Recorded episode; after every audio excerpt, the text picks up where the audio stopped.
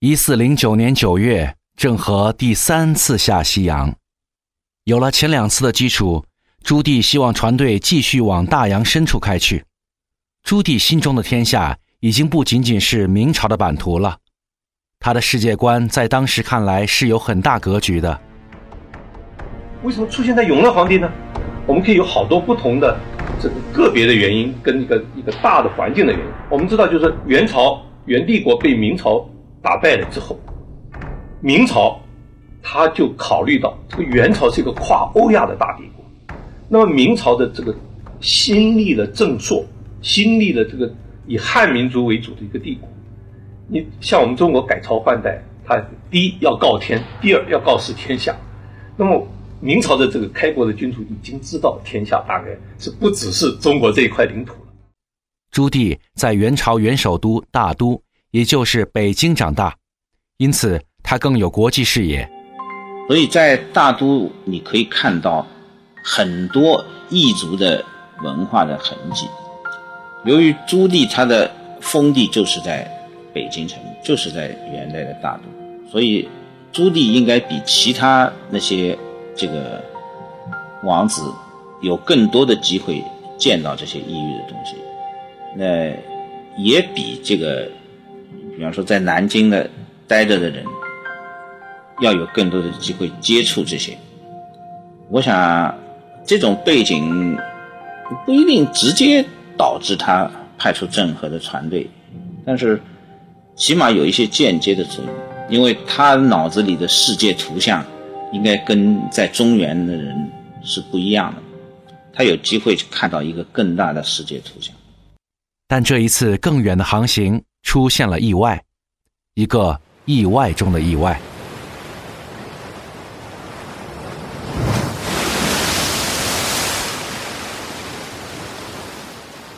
一四一一年初，宝船队抵达佛国西兰。前两次在西兰，郑和船队礼佛，积累了很好的友谊与信任。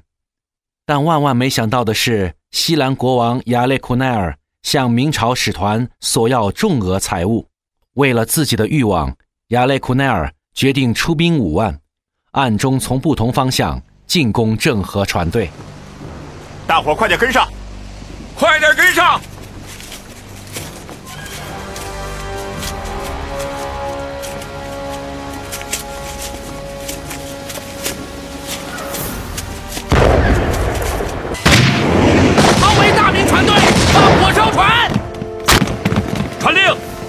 迎敌，赶快迎敌！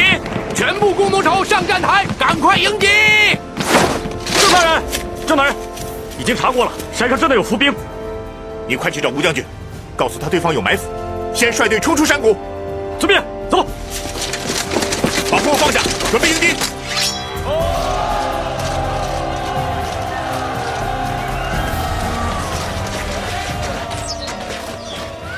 这是郑和与明军。不曾预料的事情，如果正面交锋，远航船队胜算不大。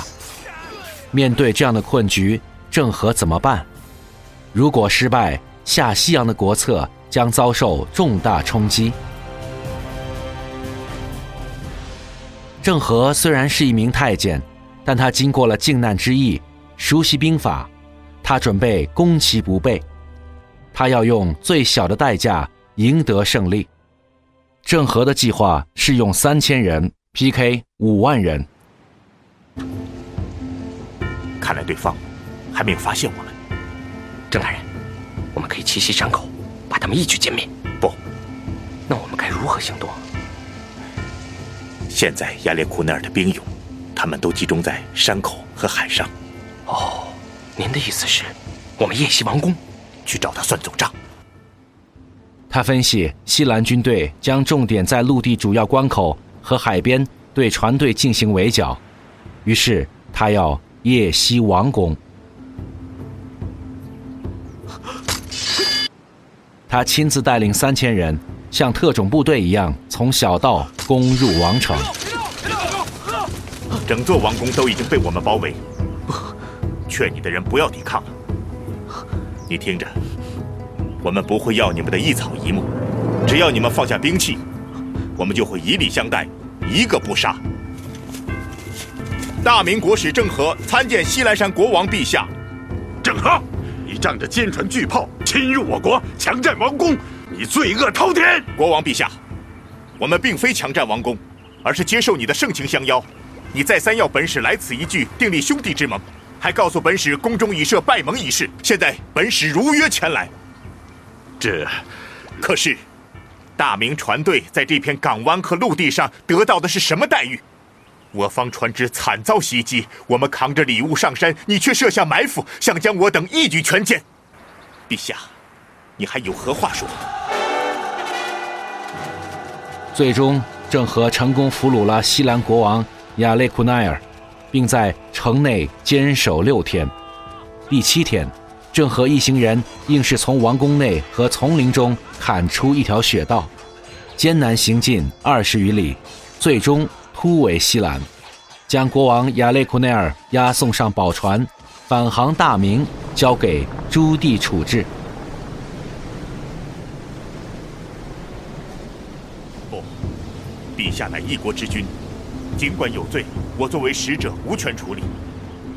郑大人，你是想押我去大明国？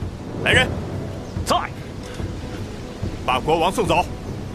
遵命，国王请。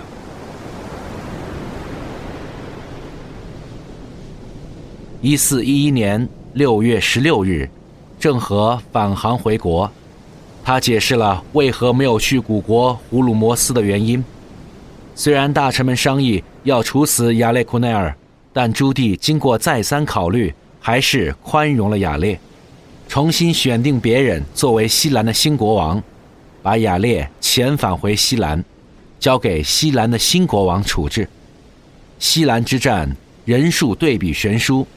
三千 PK 五万的胜利，让郑和得到了极高的赞誉，朱棣重赏官兵。也许是经过了这一次的生死之战，郑和于一四一一年十一月回了一次老家云南放空。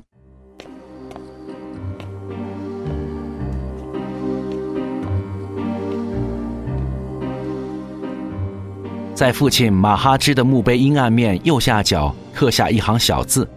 记下了他在永乐九年（一四一一年）十一月二十二日为父亲扫墓的事情。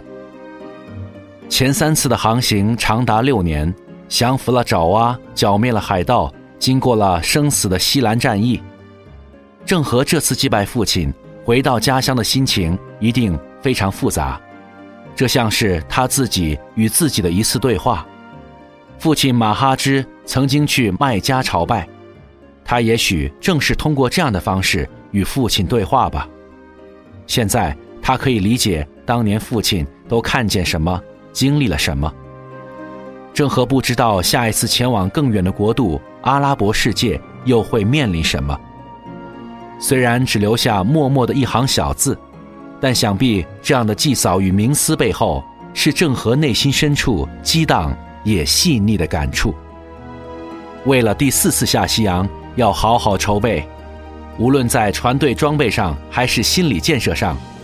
无几船只，在西安大清真寺物色熟知穆斯林教义的阿拉伯语随行，拜奉神灵。在经过两年半后的休养后，一四一三年冬天，郑和再次出航，第四次下西洋。出航前一年，一四一二年十一月。朱棣要求郑和出访时要去天方国，天方国就是今天的沙特麦加，郑和父亲曾经朝圣的地方。自古里国开船投西北，好风行二十五日，可到呼鲁莫斯国。其国边海以山，各处帆船并汉帆客商都到此地赶集买卖。故国民皆富。这一次航行，郑和的船队采取了不同的策略，分批在不同航线天女散花。郑和带主船队前往呼鲁摩斯，而另一支船队的目的非常大胆，竟然是东非航线，要去非洲。这样一个大胆的举动能够成功吗？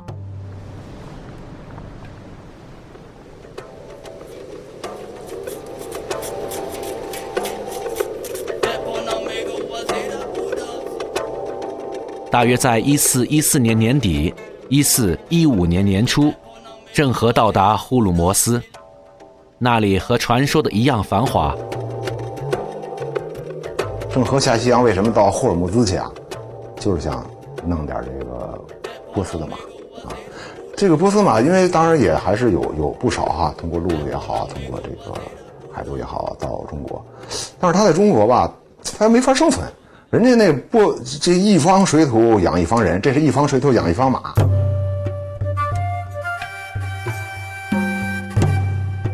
呼鲁摩斯和明朝从来没有在外交上有过交往。在呼鲁摩斯进行交易的过程中，郑和还派出另外一支船队南行，前往今天的也门亚丁湾。非洲冒险的船队途经六山国，也就是今天的马尔代夫。自苏门答腊开船，过小帽山向西南行进，好风十日可到六山国。有八大处，皆有地主而通商贾，其余小六尚有三千处。水节缓散无力，舟至彼处必沉，故行船紧闭，不敢近此经过。古船弱水三千，即此处。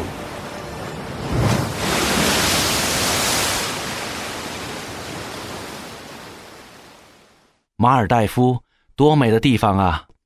只不过对船员来说，那里不是度假的，弱水三千。不利于船只停靠。在马尔代夫补给后，顺风航行，一路破浪，东非组最终抵达今天的索马里和肯尼亚。这一次的航行比想象中的顺利，是一次大胆尝试的冒险成功。与前几次的出行相比，抵达非洲后，船队被当地的动物震惊了，斑马、长颈鹿都成为了船员眼中的神兽。不过这次航程因为气候原因，需要及时赶上季风回航，也使郑和放弃了前往天方的行程。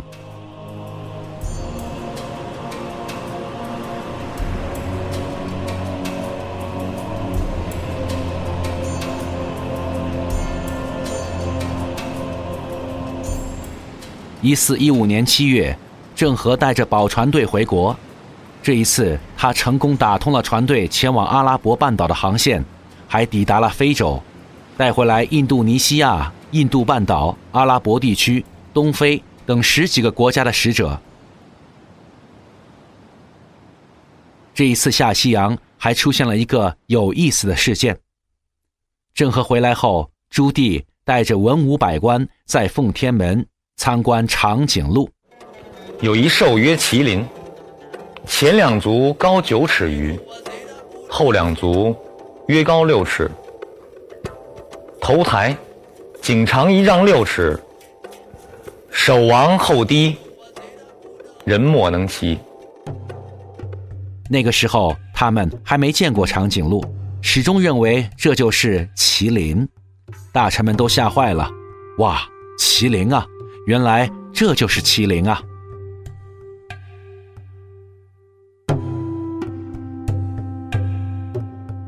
直到一四一六年，因郑和下西洋而出现的万国来朝景象，在这一刻达到了巅峰。明朝已将天下概念从东南亚扩大到了非洲，中国的海上丝绸之路渲染于大洋浮光。